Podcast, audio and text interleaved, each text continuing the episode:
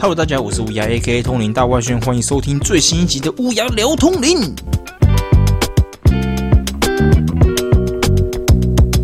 嗨嗨嗨，米娜桑，空巴哇，口尼基哇，哦嗨哟，喜列公沙小啦，好啦，那就是鬼月特辑来到第二集了。我是觉得还蛮顺利的，因为身边的人跟一些留言都有给我一些回馈，然后说，哎呦，这次讲鬼故事的感觉很不错哦什么的。那当然啦，那大家的回馈我会在 Q&A 的部分最后再念出来给大家听。很感谢大家给我的回馈，因为回馈其实蛮重要的。像其实不管是做 Podcast 还是做 YouTube，回馈。真的很重要，好不好？身边的朋友们有听到的，留言一下。好不好？你留几个字都没关系，留言一下，让我知道说哦，原来你有在听。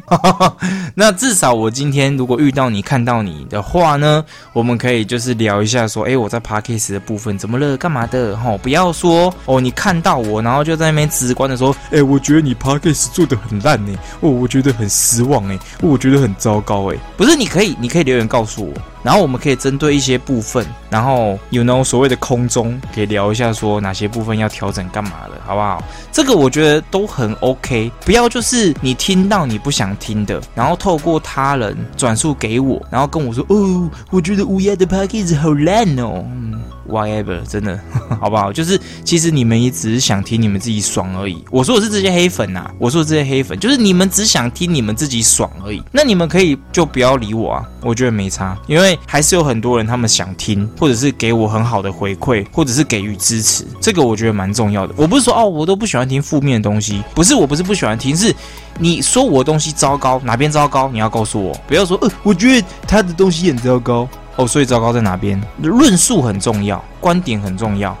好了，这个早早一天我们再来聊，因为黑粉的东西可以聊太多了。有些人他们也不是黑，真的黑粉，但他们就是游走在黑粉的边缘。他不是说。他不是说讨厌你，他就是某一些观点跟你有冲突，然后特别的透过这个观点想去攻击你。这个我觉得还有很多东西可以聊。好，那我们今天一样来走鬼月特辑。这次的故事在我鬼月特辑一的部分有很大的关联性。那还没听过第一集故事的，可以先去听一下，再来听我们鬼月特辑二的故事，好不好？那这一次走的就是亲身经历了啦。那鬼月特辑一的故事是听来的，那一样还有一点点的亲身经历，但是。第二部这一次要聊的东西的故事内容，就是我自己的亲身经历，而且我认为其实蛮特别的，因为要同时参与两次这样的活动，算是蛮特别的。我不能，我不能提倡这件事情，因为 OK，等一下我们听完故事再来聊，好不好？那我们就来进入我们这次鬼月特辑二的鬼故事——毕业旅行之撞鬼经验。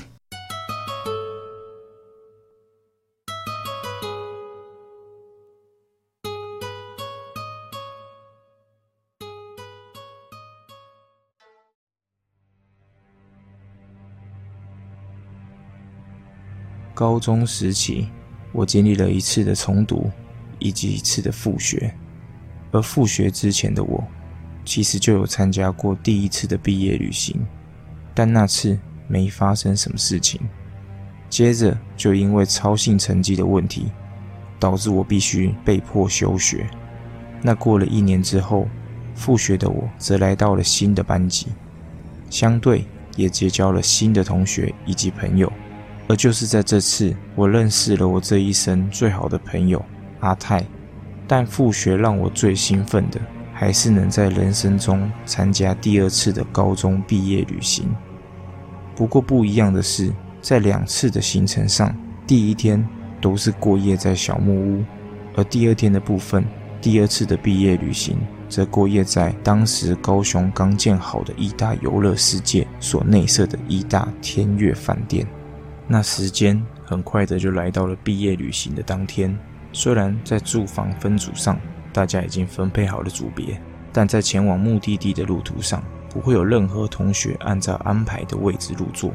一路的嬉笑打闹，即使静坐在位置上，都能感受到整车的愉悦。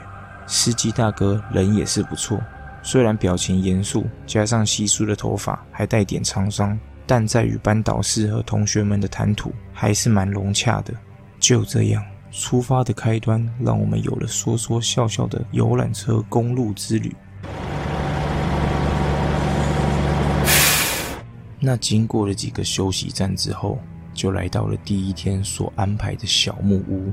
合作的团康团体在各路的班级里分别安排了一个领队，除了协助班导师陪同班级以外，也负责带领班级体验各路的户外项目。而户外项目其实一点也无法让同学们开心起来。女同学们自顾自的聊天拍照，而男同学则都在找女领队聊天。很快的，白天过去了，夜晚的萤火晚会虽然热热闹闹，但也让熬了一整天的同学们用光了一天最后的力气。结束之后，大家各自回到所安排的小木屋，我与阿泰自然就凑到了同一间房。不过入房不久。其他同学就在梳洗时间互相进出房门，这短暂的嬉闹可说是台风前的宁静。完全没想到，接下来我们将面对无法解释的一切。那喧闹之后，大家也都累了。梳洗过后的同学，躺床的躺床，划手机的划手机。不过这时，有一位同学拿出了重低音的蓝牙喇叭。连上手机之后，开始放起摇滚音乐，而因为重低音的关系，蓝牙喇叭附近的木地板会大量的震动。那除了震动以外，还会发生些许的声响。那是我所坐的位置，距离蓝牙喇叭还有一点距离。但这时我突然发现，我身旁的地板竟然有了震动以及震动声。虽然当下我不以为意。但是多次的发生让我有点不知所措。那我们入住的小木屋有点特别，很像欧美的建筑。外观屋顶处有个三角形的尖顶，内部也能很清楚的看到架构，算是个一体成型的房子。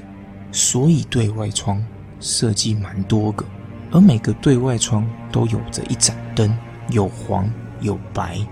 但屋里最小的对外窗。从我发现之后，就不定时的在闪烁，一连串的怪异让我越想越不对。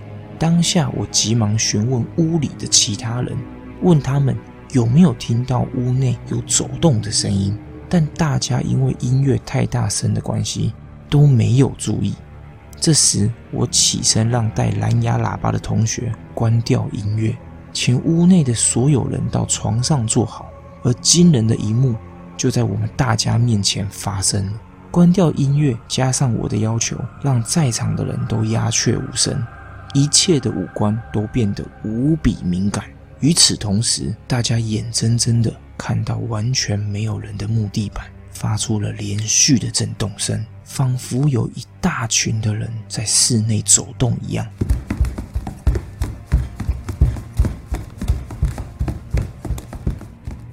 所有人。吓到不敢发出任何声音，脑中完完全全都是我刚刚提出的怀疑。过了大概几秒钟，我打破了沉默，跟大家说起我自从注意到了小窗之后，它就是不定时的一直闪烁。但就在我话音刚落，整个小木屋我们能眼所见的室内灯，全部在当下同时闪了一下。顿时没人有办法解释发生什么事。之后，所有在场不管高矮以及胖瘦的男同学们，就像被什么追赶一样，二到三秒的时间，连滚带爬的全部冲出小木屋。有人大叫，有人喘气，有人惊魂未定。远在巡逻的两位女领队则发现了我们，急忙的走过来，想了解情况。但因为发生的太突然，大家还在思索到底怎么回事。一位比较阳刚的女领队听到了我们的胡言乱语，第一时间就把我们全部的人都臭骂了一顿。除了数落大家以外，还声称即使闹鬼，我们这些大男生有什么好怕的？就草草的将我们所有人赶回了小木屋。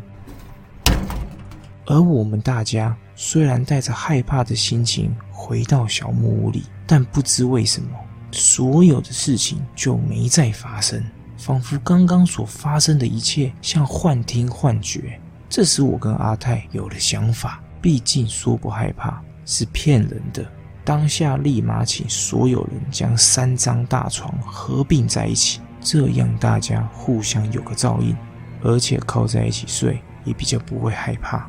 那时间一分一秒过去，大家的睡意也慢慢出来，同学们一个一个的也昏睡过去。而经历了一整天的活动，加上几分钟前还神经紧绷的我，也一样抵挡不了疲惫带给我的睡意。转眼间，我就听到了外面的鸟叫声，以及屋内大家梳洗的走动声。醒来之后，我便自然地问起阿泰：“昨晚大家半夜不睡觉都在干些什么？”昨晚我在睡梦中，一直不断地感受到床尾有人因为走动的关系。脚边的床布有陷下去的感觉，我下意识的认知是上厕所的关系，所以大家起床走动导致的。但阿戴听完我说的话，脸色瞬间铁青，面有难色的提示我离开之后再说。之后我也不以为意的跟大家一同快速的整理行李。那因为我是持有钥匙的人，所以我必须最后一个离开。全部行李移出小木屋之后，做了最后的检查，就要关门。但就在最后环顾屋内的四周时，我与阿泰突然看到屋内的屋顶倒梯字骨架上放了一个像是花木兰动画中木兰纪念战士弟兄所放置在坟头上的小娃娃，很明显是个女孩娃娃。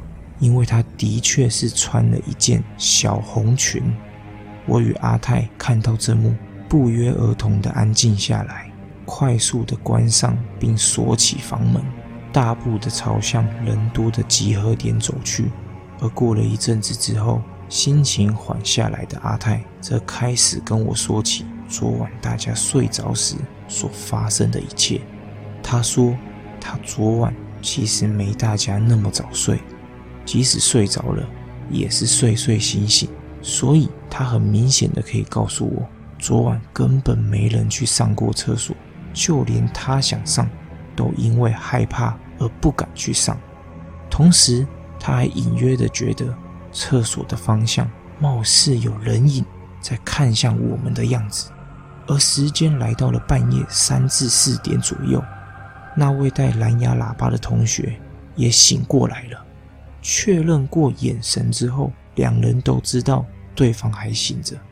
就在阿泰犹豫自己刚刚的感觉到底要不要与这位同学说出口的同时，两人感受到了他们正下方的床铺陷了下去，就像有人突然冷不防的坐下。接着，两人在眼睁睁的看着他们所盖的棉被。被一股看不到的力量掀了起来，顿时阿泰与另外一位同学都瞬间惊呆，完全说不出话来，默默的互相看向对方之后，则把棉被盖住头部，不发一语的继续睡去。阿泰说到这边，让我不禁思索：昨晚。我感受到的床铺下陷，很有可能是我们看不到的好兄弟在一一的坐下来，看着躺在床上的每一个人，但有可能看到阿泰与另外一位同学还醒着，所以想捉弄他们。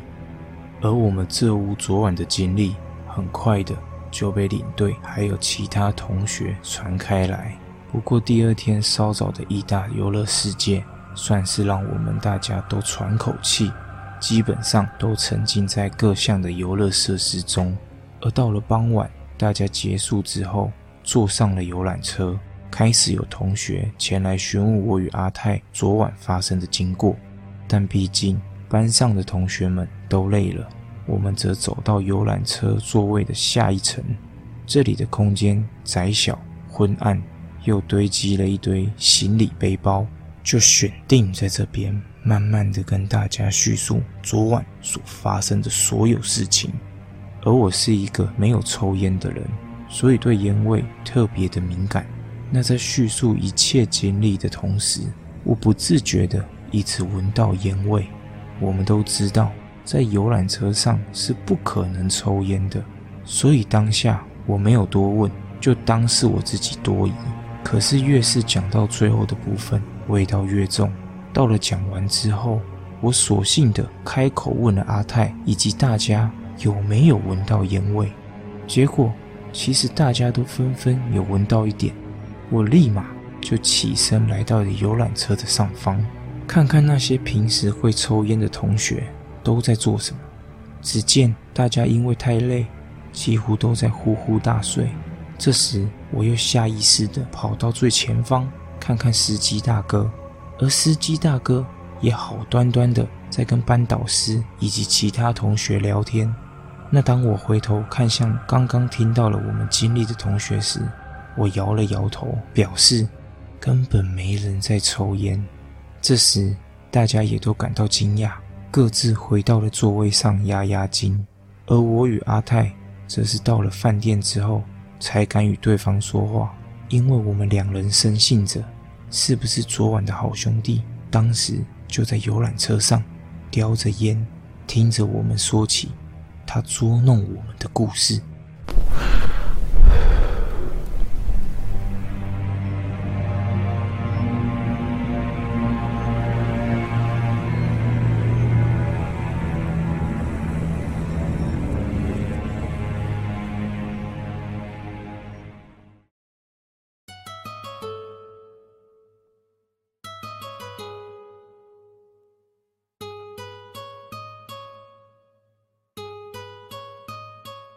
嗨嗨嗨！回来回来回来回来！大家不知道听完感觉如何啦？因为这算是我很后面的一个撞鬼经验。其实我前面就有，因为我小时候第一次撞鬼经验的时候，应该算是我国小时期，真的蛮小的。但是我这次的故事是发生在我高中的毕业旅行，而且我还进行了两次毕业旅行。但是我说真的，我并没有要提倡大家就是 休学去参加第二次，因为我也不知道我这一趴休学会让我参加第二次。我以为哦。我就是休学之前参加完之后，复学就不会再参加一次了。但是我竟然又参加第二次，我也是蛮意外的。但是我相对也蛮开心的。而且其实故事的后面，我们不是到意大世界的那个什么天悦饭店、天悦酒店，算了，我也忘记了。其实，在天悦酒店里面，我回到学校之后，有发生其他事情，就是别的班级的，然后有传到我们班的，就是有说什么洗澡发生什么洗澡水有血水之类的。但是我个人是解读成。成说，因为它是新建好的。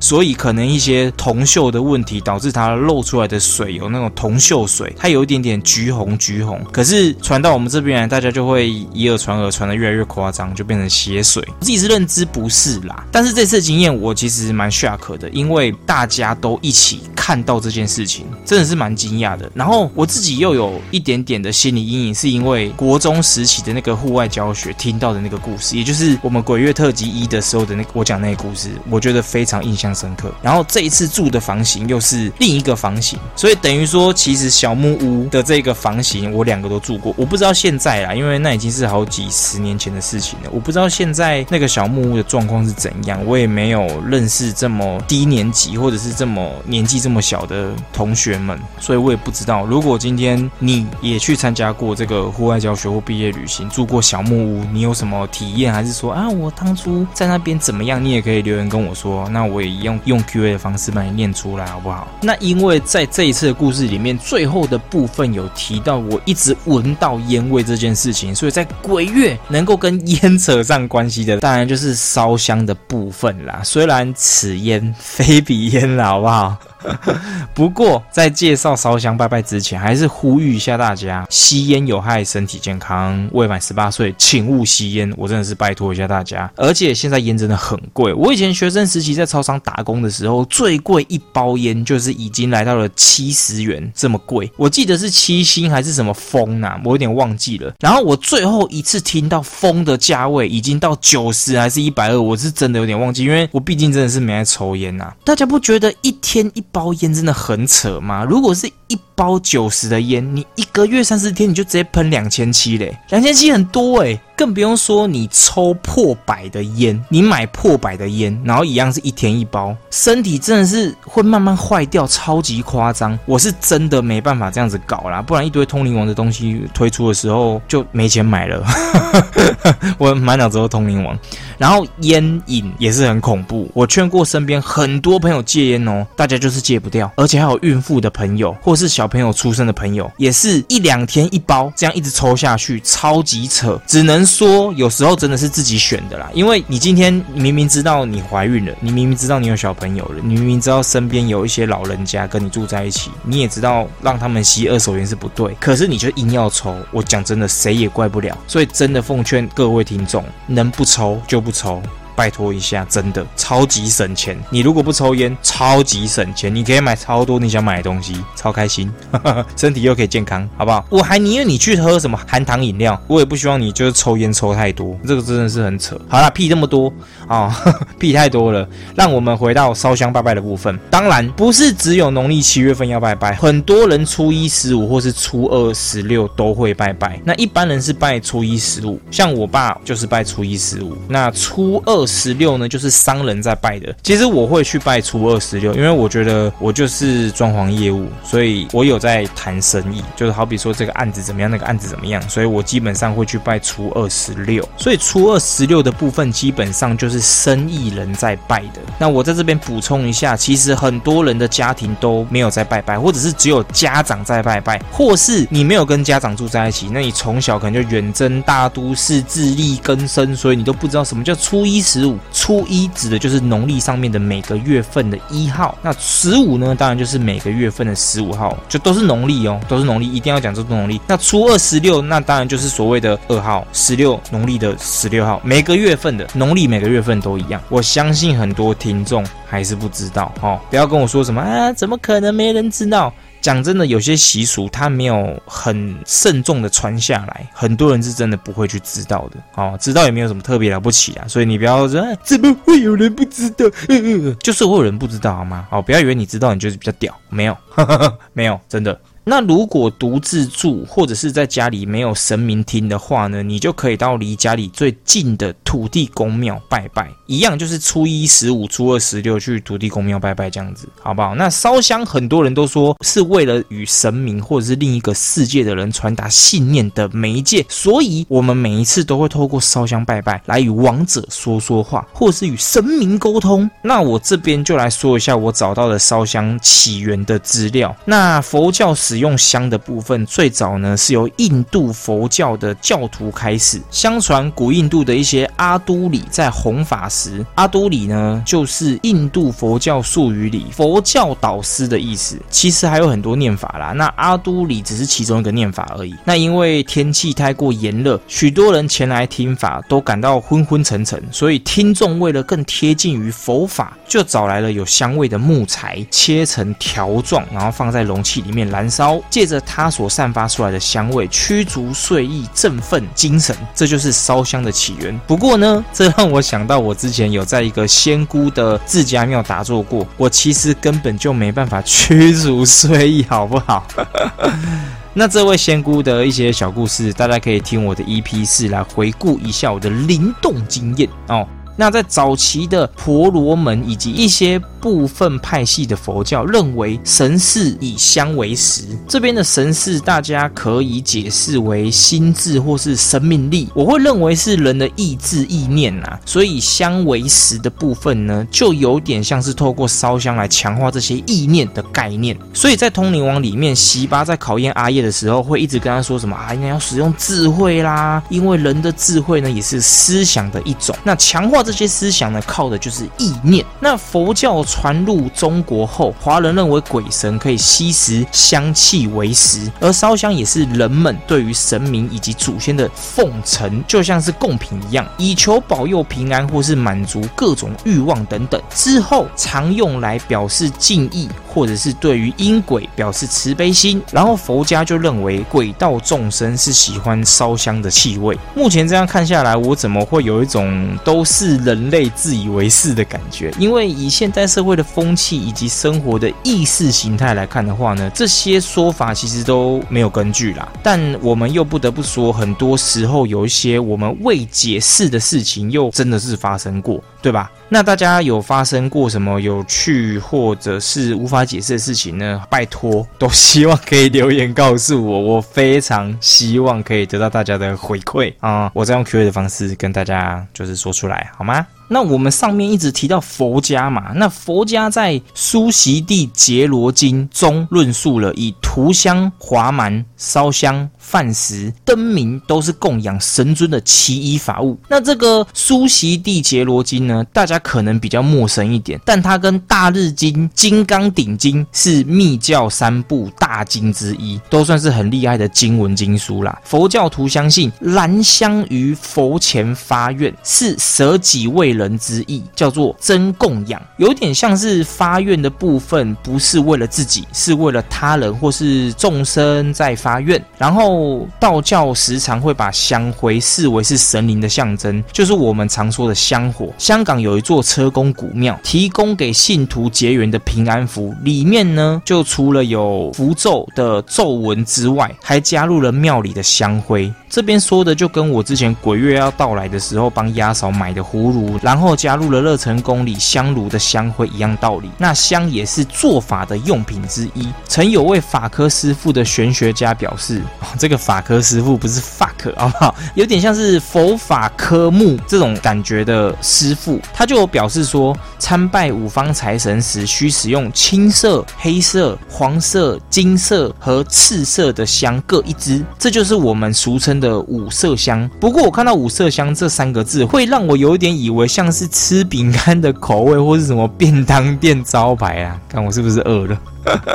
那这个青色是蓝色啦，那黑色当然就是黑色，黄色也就是黄色。可是黄色跟金色，我觉得有点像诶，觉得老人家他们很容易分别黄色跟金色。那赤色当然就是红色，所以是蓝、黑、黄。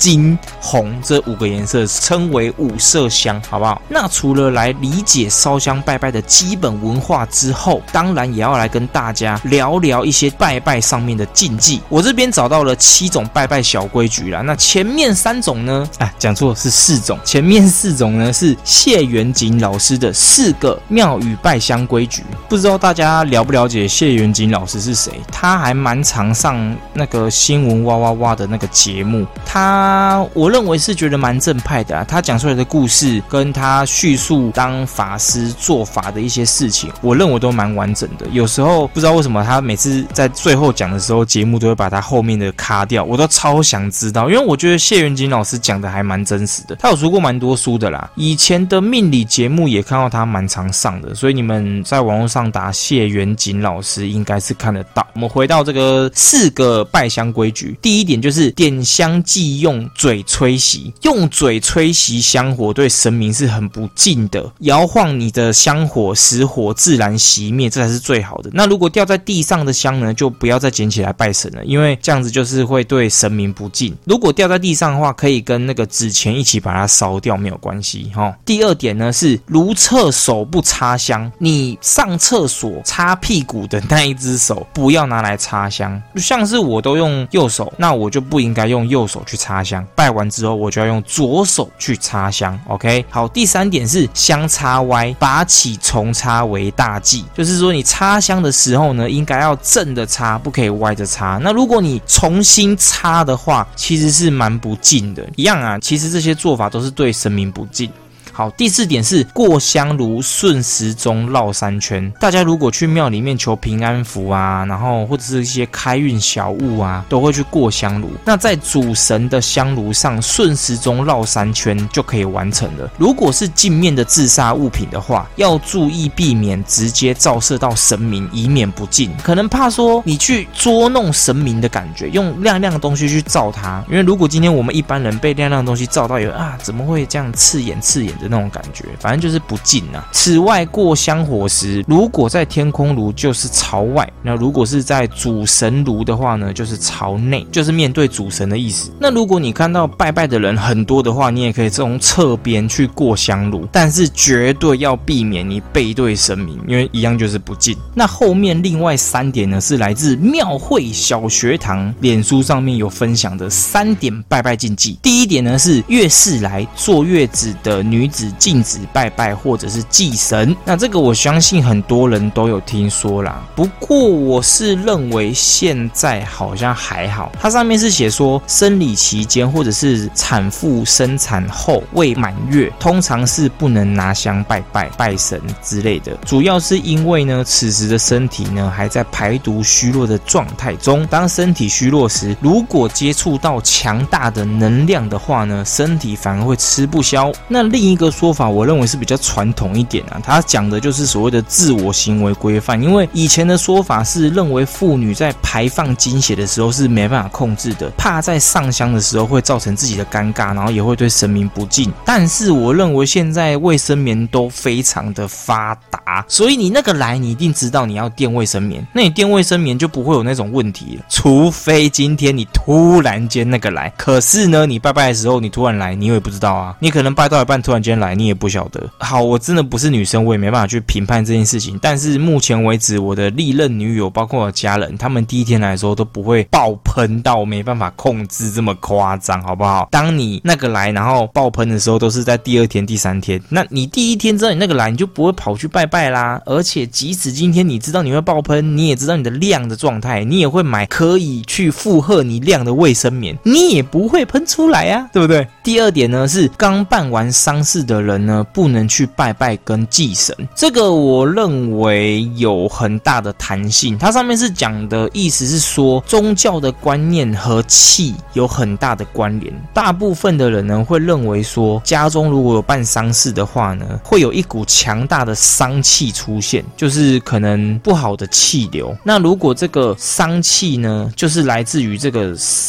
扶丧者就是如果你家中的人过世，然后你去奔丧的话，你就是扶丧者。那把扶丧者带入庙中，那这个丧气跟庙中的正气就会相冲。那倒霉的就是那个丧服者，就是我们参加丧事的人。那我当然就是最倒霉的。所以家中如果有丧事的话呢，必须要丧事结束满一年之后才可以入庙，这样子丧气才会消失，这样子进去庙中拜拜才不会有什么太大的问题。但是我。记得好像顶多三个月吧。我知道的是，家里面有丧事的话，三个月比较不要去别人家或者是去拜拜。那这边是说一年呐，所以我觉得弹性相对上应该还是有的，好不好？第三点呢是禁止用手去指神明，禁止用手去碰神明。这个我常常听人家说，从小长辈就会说啊，不要指月亮啊，不要去指神明啊。这个其实我可以理解，因为你用手指去指别人。就是一种轻视别人的态度，这种藐视别人的感觉，所以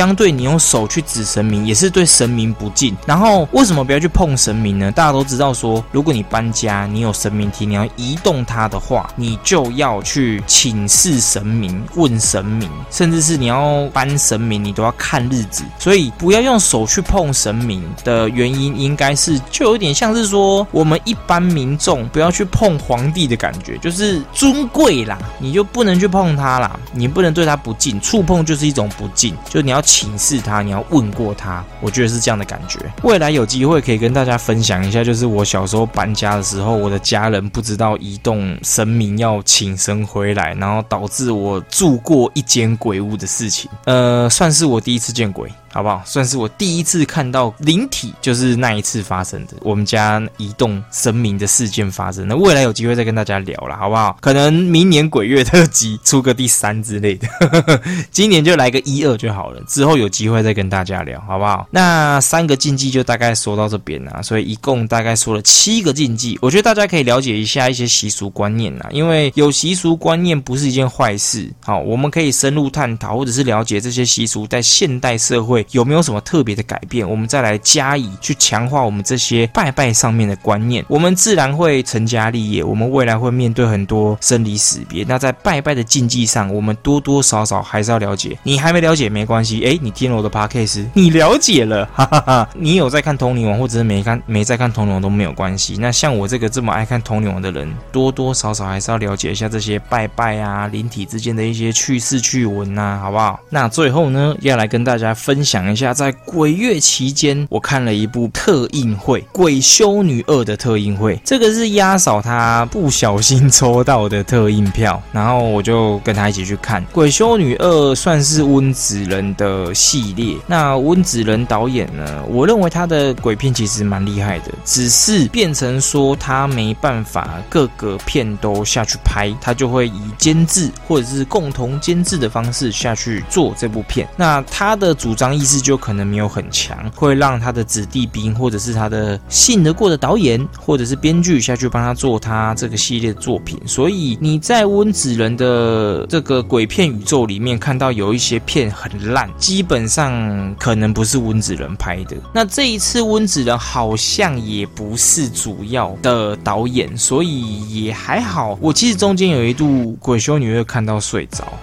我还是可以推大家去看这部片，它还是有一定的水准，而且我看到后面觉得它规模有放大，不过它毕竟还是小品电影啊，所以带给大家的恐怖氛围，我相信没有那么强烈，而且它前半段有点拖得太久了，有些角色的铺陈，我认为没有必要，甚至是连出场我都觉得不需要，就是可以直接把它删掉了。最后的彩蛋其实蛮棒的，所以如果你对温子仁的鬼片系列还算是觉得好看。看，或者是自己蛮喜欢的话呢，《鬼修女二》你绝对要看的就是它的彩蛋。我这边就不爆雷了，好不好？直接连接它的就是这个温子仁的鬼片鬼片宇宙系列，它有连接到，我只能这么说。那这个彩蛋蛮重要的，我自己是有被这个彩蛋吓到，就诶，这这这两个人怎么出来了？那这两个人出来就代表诶要。要要衔接上了吗？要衔接上了吗？的那种感觉，就是好像要回归到我们觉得最厉害的那个系列了。我只能讲到这边。好啦，那今天就先聊到这里，我们就进入 Q A 的部分。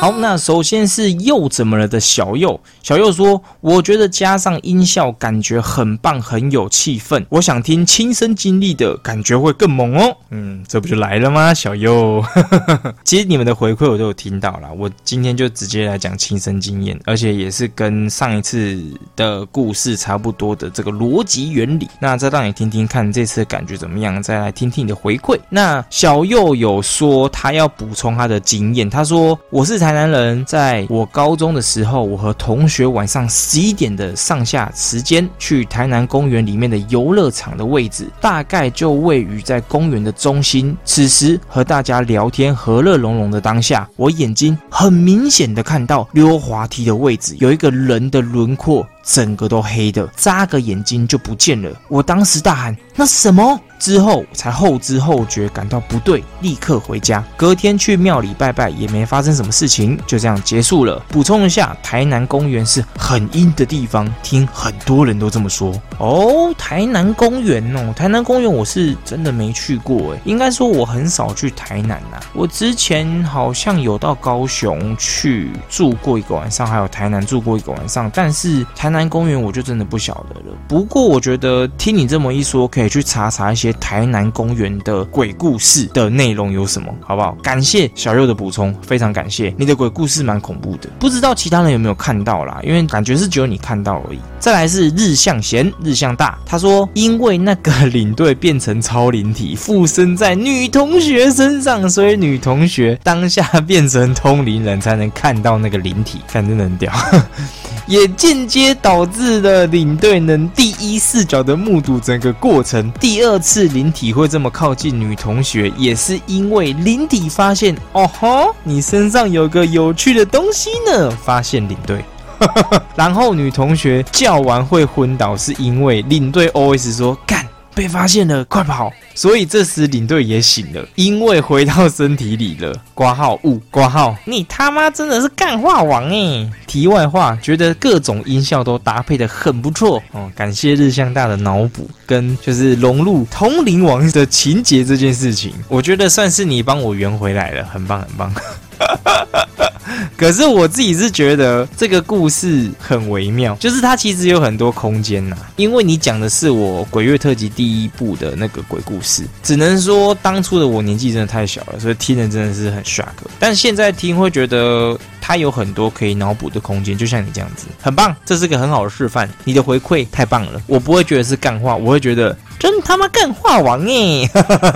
好了好了好了，那最后呢是我的好兄弟有私讯我，那是好兄弟，就是这一次故事里面的阿泰，好不好？他真的是我好兄弟。他说在鬼门关前再做个鬼月特辑二，说说你的体验啊。我们遇到的也不差，一定叫好叫座的。你可以说你之前住的鬼房子那边超多可以说的。好，你知道为什么阿泰会这样跟我讲吗？因为其实我住的那个鬼屋，就我刚刚提到那个鬼屋，因为我爸爸他搬家之后，他移动神明，他没有请神归位，所以其实我们那时候住的那一间房子里面都没有神明。然后因为我们不知道也还是会拜拜，导致我们里面其实住超多好兄弟。那阿泰那时候也常常来我家，他就有跟我一起体验到很多事情，都来自于这个鬼房子。他说的鬼房子，好啦，未来有机会再跟大家分享了，好不好？好啦，那今天就差不多录到这边了。其实加上鬼故事的时间时长也蛮长的了，不知道能不能在鬼月结束之前上传，因为我最近真的超级忙的。下一次再来跟大家好好聊聊，我到底最近为什么会这么的忙？OK，五星好评加留言，拜托一下大家的回馈，拜托拜托。那如果你没办法留言呢，也可以到我 YouTube 的频道乌鸦嘴圈哦，找到这一集的 p case 影片在下方留言告诉我。那如果你私底下有想要鼓励我，或者是有跟我说什么的话呢，你都可以在我的 social media Facebook、Instagram 找到我的频道，或者是我的 IG，透过私讯留言给我，告诉我说，哎，乌鸦有哪一集 p a case，我觉得很怎样怎样怎样，我一定要告诉你啊啦啦啦，怎样怎样，告诉我一大堆。